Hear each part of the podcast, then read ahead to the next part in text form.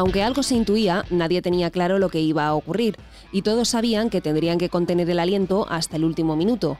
Ni siquiera las encuestas marcaban porcentajes muy precisos, y parecía que el resultado final se determinaría por un margen estrecho de votos.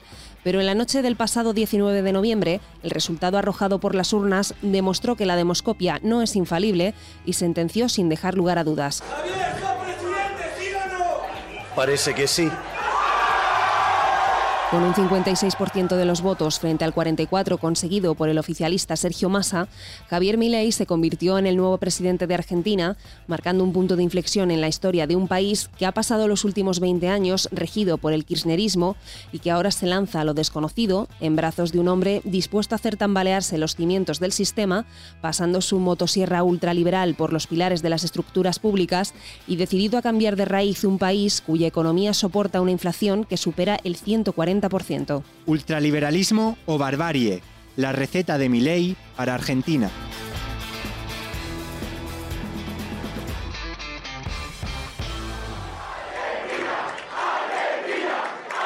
Hoy empezamos a dar vuelta a la página de nuestra historia y volvemos a retomar el camino que nunca deberíamos haber perdido. Hoy se termina el modelo empobrecedor del Estado omnipresente que solo beneficia a algunos mientras la mayoría de los argentinos sufren. Hoy se termina la idea de que el Estado es un botín a repartirse entre los políticos y sus amigos. Hoy se termina esa visión de que los victimarios son las víctimas y las víctimas los victimarios. Hoy retomamos el camino que hizo grande este país. Hoy volvemos a abrazar las ideas de la libertad, las ideas de Alberdi. El modelo de la decadencia ha llegado a su fin. No hay vuelta atrás. Quiero decirles que a pesar de los problemas enormes que tiene el país, a pesar de lo sombrío que luce la situación, quiero decirles que Argentina tiene futuro. Pero ese futuro existe si ese futuro es liberal. ¡Viva la libertad, carajo! ¡Viva la libertad, carajo! ¡Viva la libertad, carajo! Dios bendiga a los argentinos. Muchas gracias.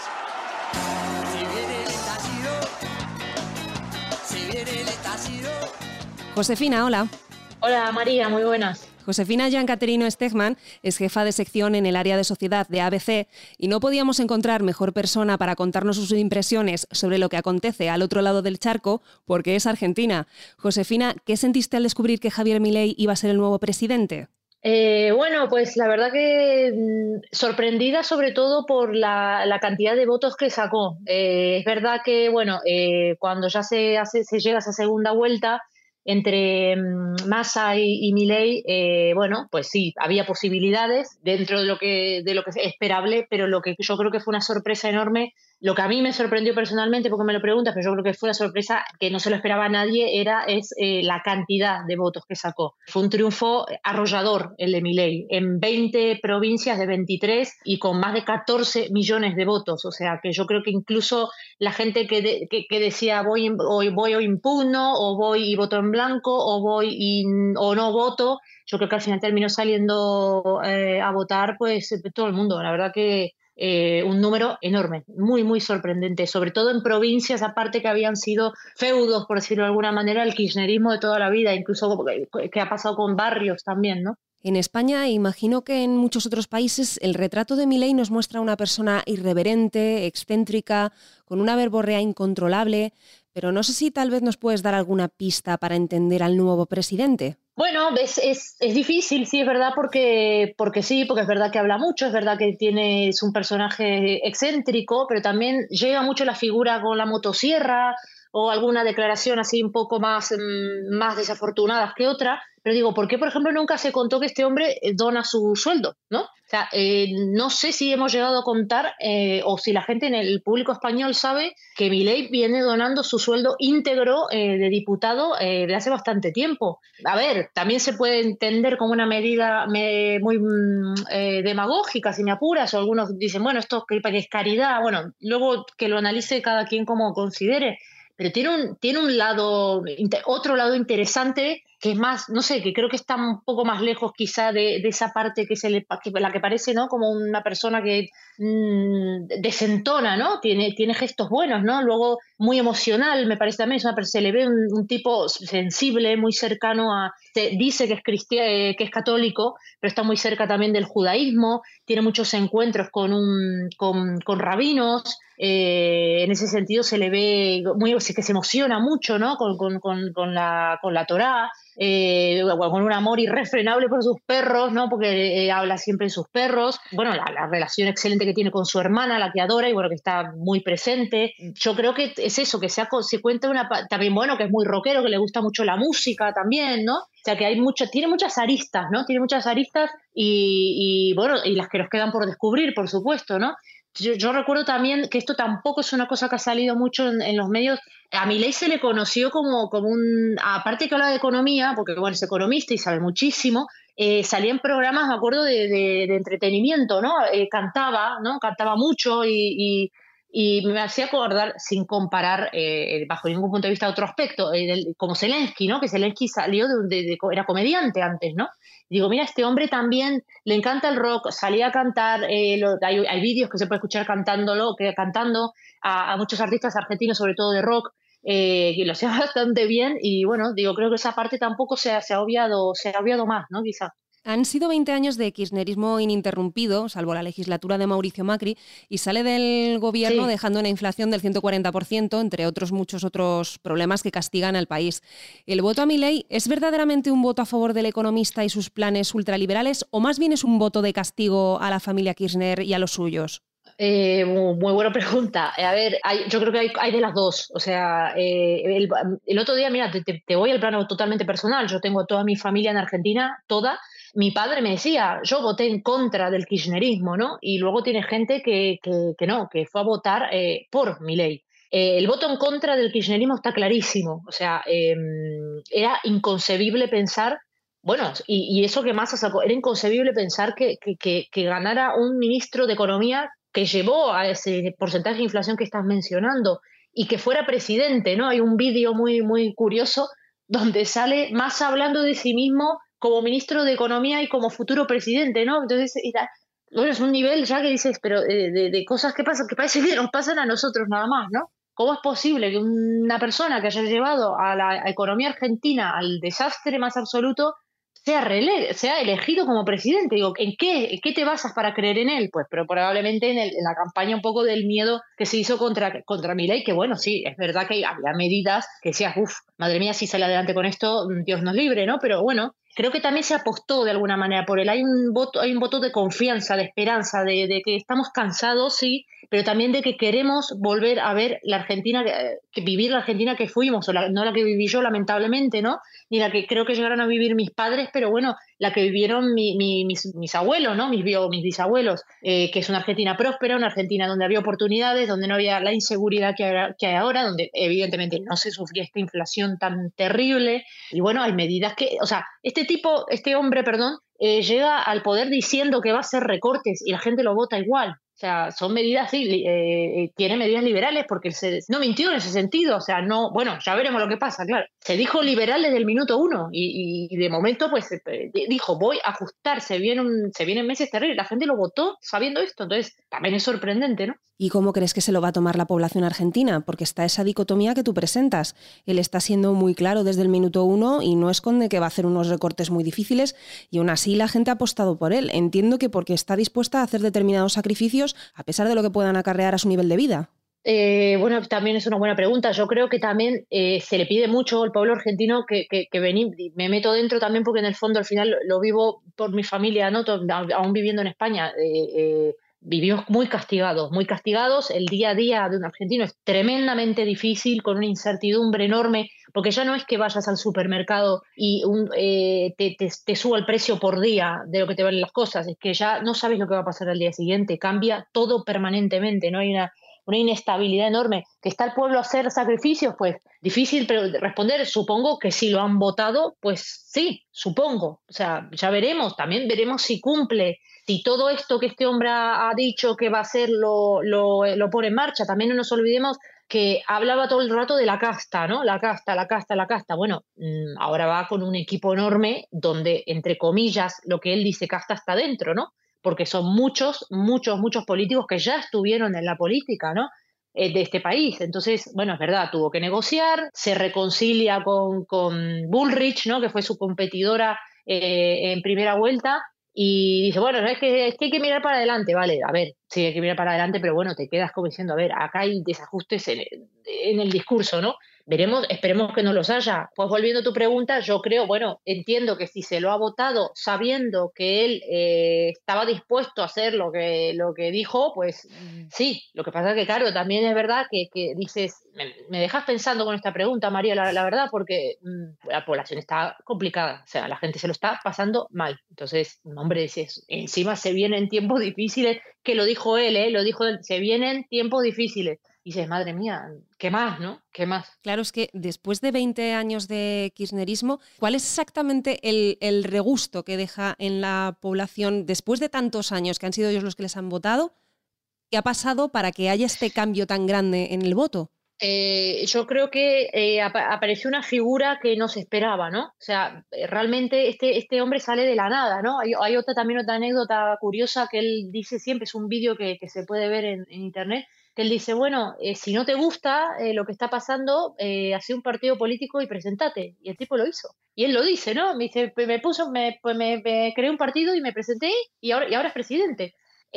no, no había, ¿no? Ese, no había esa, ese, personaje, ese, un candidato como este de fuera, ¿no? De la que no perteneciera a la vieja política. Creo que confluyeron las dos cosas, el hartazgo, que la gente dijo basta, ¿no? La gente dijo basta, eh, una inflación, insisto, insisto con el tema de la inflación, no porque, porque realmente es asfixiante y que confluye con un eh, nuevo candidato, una persona que aparece nueva, eh, fresca, por decirlo de alguna manera, ¿no? De, renovada, de que no te ha contaminada y que dice, pues estoy acá estoy, para me pongo a vuestra disposición, ¿no? También es verdad que, hombre, se ha votado al kirchnerismo en repetidas ocasiones, aún con, con, con inflación y con un montón de problemas, ¿no? Eh, eso, bueno, pues, también es otra cosa que tendremos que evaluar los argentinos, ¿no? O la, o la psicología del voto de este país. ¿no? Una de las principales bazas esgrimidas por mi ley ha sido el tantas veces nombrado Plan Motosierra, que incluye los ministerios, me parece que los que recorta como 11, algo así. ¿Los argentinos consideráis que la estructura ejecutiva del gobierno está sobredimensionada y que necesitaba este recorte? ¿O más bien es una reforma cosmética que genera una imagen potente? Yo creo que lo va a hacer. O sea, y de hecho, por los nombramientos que está haciendo, eh, eh, no, no, está, no se está echando atrás, digamos. No, yo creo que no es una medida, o sea, en ese sentido no, no lo veo una medida cosmética y creo que sí había un sobredimensionamiento, perdón, eh, un poco, esto nos acuerda mucho a los 22 ministerios que nos quejamos aquí, ¿no? Mucho de, los 22 ministerios que tenemos aquí en España, que, que, podrían ser menos. Al final, acá, cuanto más ministerios, más gente, más eh, secretarios, más funcionarios, más asesores, más políticos, ¿no? Y todo esto es una persona que viene diciendo que va a recortar pues lo lógico es que empiece recortando desde su desde casa, ¿no? que en este caso es, el gobierno. Eh, yo creo que sí había una sensación de, exceso de, nombres y de sueldos públicos que estamos al final pagando todos, claro. Josefina, solo me queda una pregunta. ¿Crees que Javier Milei será capaz de sacar a Argentina del agujero económico en el que se encuentra de una vez por todas? ¿O temes que se sume a la lista de decepciones de los últimos años? María, me haces preguntas muy difíciles. Eh, eh, a ver, pues como esto queda grabado, tendré que tener cuidado. No, no sé qué decirte, es difícil, es difícil. Creo, quiero creer, te puedo contestar, quiero creer que lo va a arreglar. Eh, es difícil, no lo sé. Es, primero, partimos de una situación de base terrible, terrible. Quiere hacer muchas cosas, eh, no sé hasta qué punto va a tener apoyo suficiente para hacerlo. Y, Argentina, insisto, viene de, un, de una base, de esto es como salir de un pozo que está muy, muy, muy abajo, ¿no? Eh, te va a costar, claro, va a costar. Yo no lo sé, no lo sé. Igual nos, igual nos, nos defrauda, ¿eh?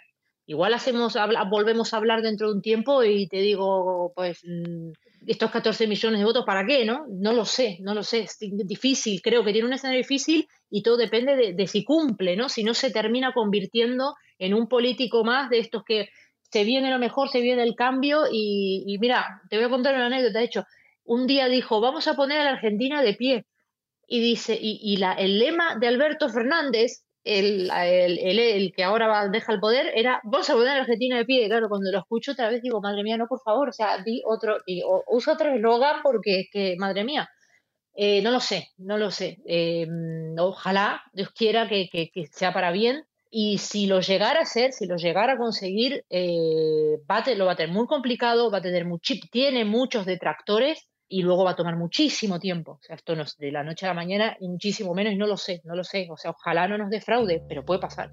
En Argentina todo es posible, María, así que no lo sé.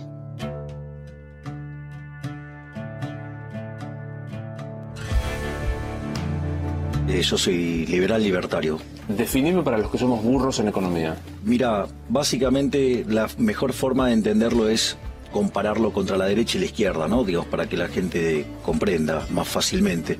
¿Quién sería alguien de derecha? Alguien que es un liberal en lo económico, o sea, no le importa con quién vos comercializás, pero no acepta que vos te metas en la cama con cualquiera.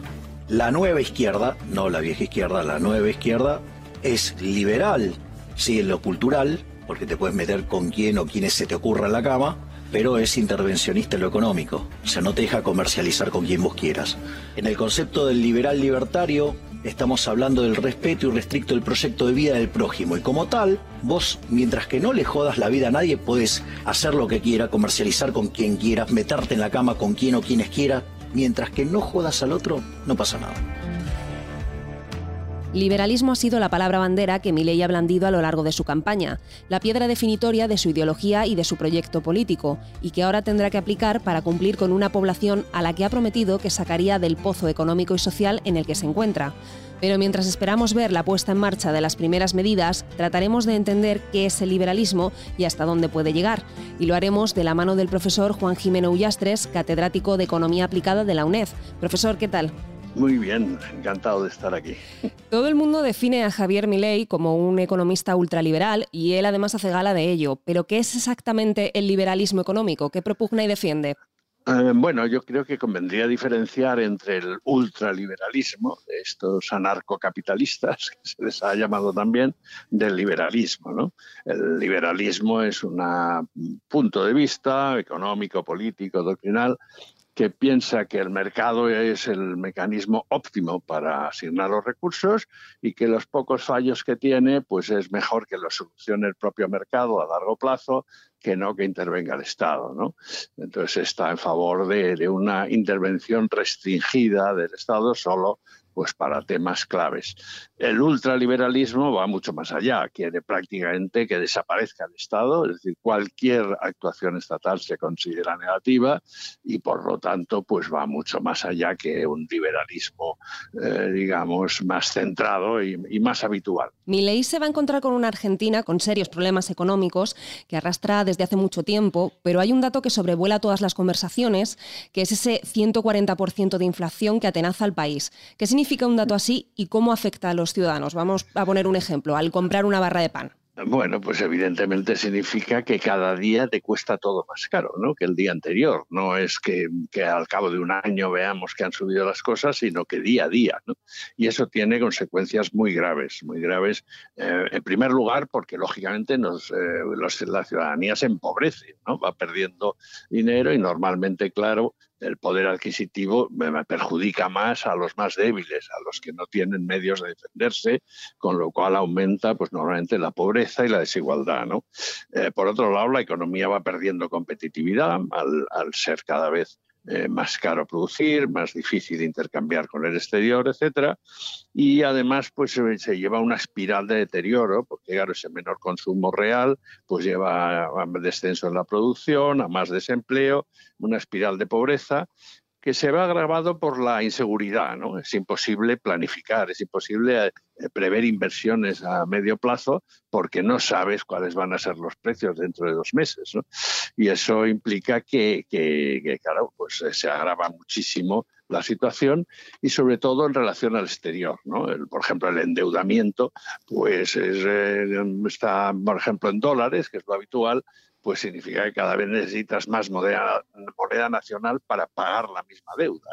Entonces, em, eso lleva a algo que ya es habitual en Argentina, que la ciudadanía son los primeros especuladores contra la moneda. Es decir, en cuanto tienen moneda la cambian inmediatamente porque saben que se va a devaluar eh, casi también cada momento. O sea, que no solo afecta a la barra de pan, sino que afecta a la vida cotidiana y lleva a un deterioro que yo creo que ha sido una de las razones también de, este triunfo de alguien que, que, que propone algo distinto a ver si cambia una situación insoportable. Eh, está usted hablando de esa conversión a, dólares. Mi ley parece totalmente dispuesta a iniciar un proceso de dolarización de Argentina. Pero ¿en qué consiste algo así? ¿Y cuánto le puede costar a un país dejar su moneda, en este caso muy castigada, y meter en sus carteras una divisa distinta? Eh, bueno, eh, primero, en todo lo que está proponiendo hay que ver de lo que ha dicho a lo que va a hacer. ¿no? Ya se ha notado un cambio en, en el camino hacia la segunda vuelta de las elecciones, donde ha estado más moderado, donde ha, puesto los pies un poco más en la tierra, ¿no? Y al llegar al gobierno le va a pasar igual, además tiene que pactar con otras fuerzas. Pero en todo caso, eh, esa posible dolarización em, aquí ya no es solo especular qué podría pasar, es que ya ha pasado. Es decir, en Argentina ya tienen esa experiencia, la puso en marcha Menem hace 30 años y, duró casi 10 años. ¿no? Y al principio funcionó razonablemente bien. O sea, en el fondo la idea es hacer una especie de plan de estabilización eh, duro eh, y eso yo creo que es imprescindible con esas cifras de inflación que hay. Por lo tanto, como una medida transitoria para, para contener la inflación y corregir esa devaluación brutal de, de la moneda, pues puede ser útil es, eh, es, muy peligroso prolongarlo más. ¿no? Se vio entonces, significó prácticamente una pérdida brutal de, de, de, industria nacional, eh, una entrada de capital extranjero, porque claro, era baratísimo comprar en Argentina, entonces todos los sectores estratégicos pasaron a, manos internacionales, llevó a unos niveles de pobreza eh, elevadísimos, de desempleo elevados, es decir, que que podría aceptarse una medida de este estilo. Eh, no, no, tiene por qué ser necesariamente usar el dólar, sino, pues, por ejemplo, entonces se hizo aquello de paridad 1-1, es decir, que eh, el nuevo peso intercambiable, pues es eh, la, moneda se cambia uno a uno con el dólar. Mm, pero en cualquier caso, una medida que podría aceptarse como transitoria pero, pero no mantenerse en el tiempo porque tiene consecuencias nefastas, porque no pierdes el control de una parte muy importante de la política económica. Ministerio de Cultura, afuera. Ministerio de Ambiente y Desarrollo Sostenible, afuera. Ministerio de las Mujeres y Género y Diversidad, afuera. Ministerio de Obras Públicas, afuera. Ministerio de Ciencia y Tecnología e Innovación, algo bien del sector privado. Nada bueno salió del sector público, afuera. Ministerio de Trabajo, Empleo y Seguridad Social, afuera. Ministerio de Educación, adoctrinamiento, afuera. Ministerio de Transporte, afuera. Ministerio de Salud, afuera. Ministerio de Desarrollo Social, afuera. ¿Cómo queda el Estado? Ministerio de Capital Humano, Ministerio de Infraestructura, Ministerio de Economía, Ministerio de Justicia, Ministerio de Seguridad, Ministerio de Defensa, Ministerio de Relaciones Exteriores y Ministerio del Interior. El nuevo presidente argentino, en toda esta batería de medidas que quiere poner en marcha, también ha anunciado eh, un inmenso recorte de las carteras ministeriales. Pero la supresión de un ministerio, ¿de verdad tiene un verdadero impacto en la economía de un país? Eh, bueno, esas son las típicas frases demagógicas, ¿no? Eh, suprimir un ministerio o ampliarlos tiene escasa trascendencia porque el, gasto importante no es que haya un ministro, sino que hay debajo toda una infraestructura. Y toda esa infraestructura de funcionarios, de trabajadores, etcétera, va a seguir ahí, aunque esté bajo el paraguas de otro ministerio. ¿no? Eh, solo a largo plazo, si haces un recorte muy importante de intervencionismo público eh, y por lo tanto pues un drenaje importante de personal al servicio de las administraciones públicas, pues sí podría repercutir en menos gasto. Pero a corto plazo, simplemente decir que pongo más o menos ministerios, eso es pecata minuta, eso es eh, muy, poco relevante a efectos macroeconómicos, digamos. la privatización en masa es otra de las apuestas fuertes de mi ley. Vamos a fijarnos uno de los ejemplos más conocidos para nosotros, el de la expropiación de IPF a Repsol. Se declara de utilidad pública y sujeto a expropiación el 51% del patrimonio de IPF Sociedad Anónima. Orden del día 288. Tiempo.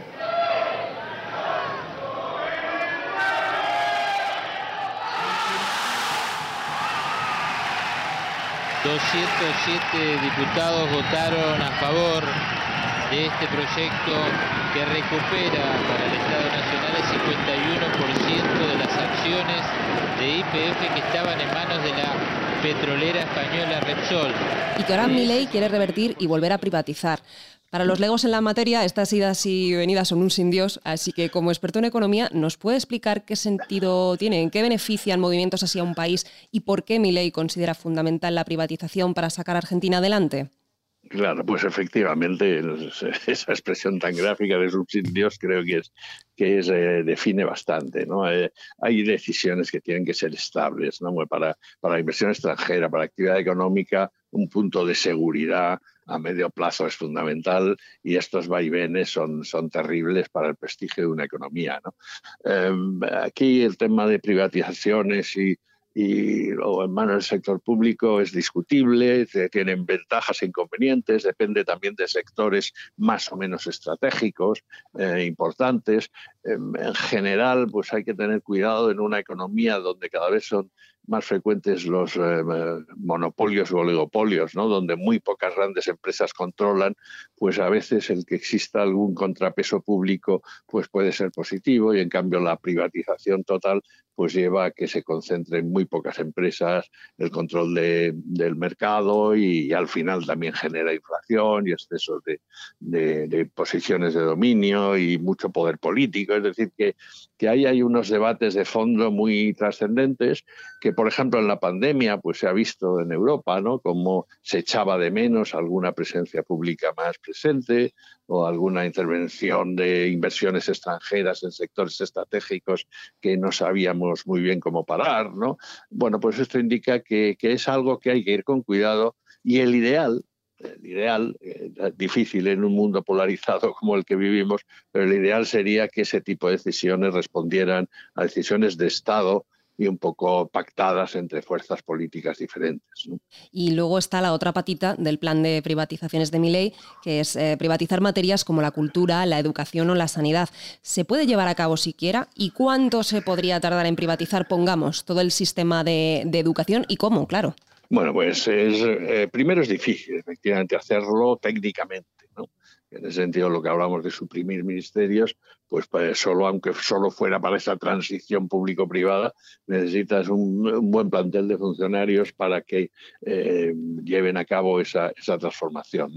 Pero luego creo que socialmente sería insoportable. Es decir, una privatización de la educación y la sanidad significaría que una parte importante de la población, y más con esa amenaza de mayor pobreza que, que se puede prever de las otras políticas, pues hace que quede fuera de la educación, que lleve a mayor desigualdad creciente, no digamos en sanidad, donde, donde se quedaría prácticamente relegada. En general, este tipo de procesos de privatización suelen ir a que cada vez hay menos cantidad de oferta para, para buena parte de la población y, y sobre todo peor calidad. ¿no? Y esto socialmente y más en un país eh, con una tradición, digamos, de, cierta eh, movilización social fácil, pues sería políticamente inasumible. Yo creo que eso no se llevará a cabo. Es decir, se pueden llevar a cabo procesos de liberalización pues parecidos a los que se llevan en comunidades autónomas en España, eh, pero mm, manteniendo un sustrato de eh, oferta pública absolutamente innegociable. Yo creo que eso, eh, sinceramente, no creo que se produzca. Es cuestión de días, tal vez horas, que Argentina y el mundo entero empecemos a conocer cuáles son esas medidas que finalmente Javier Milei pone en marcha. Por ahora, nosotros conocemos las claves de cómo recibe la calle a este nuevo presidente y algunas pistas acerca de lo que sus políticas ultraliberales pueden dar de sí. Solo el tiempo dirá si Javier Milei consigue revivir la Argentina o si al menos no la decepciona. Ultraliberalismo o barbarie, la receta de Milei para Argentina, es un podcast del diario ABC dirigido y guionizado por María Romero, con la colaboración de Josefina Giancaterino Stegman y el catedrático de Economía Aplicada en la UNED, Juan Jimeno Ullastres. Si te ha gustado este episodio, suscríbete a la lupa de ABC en tu plataforma de podcast favorita.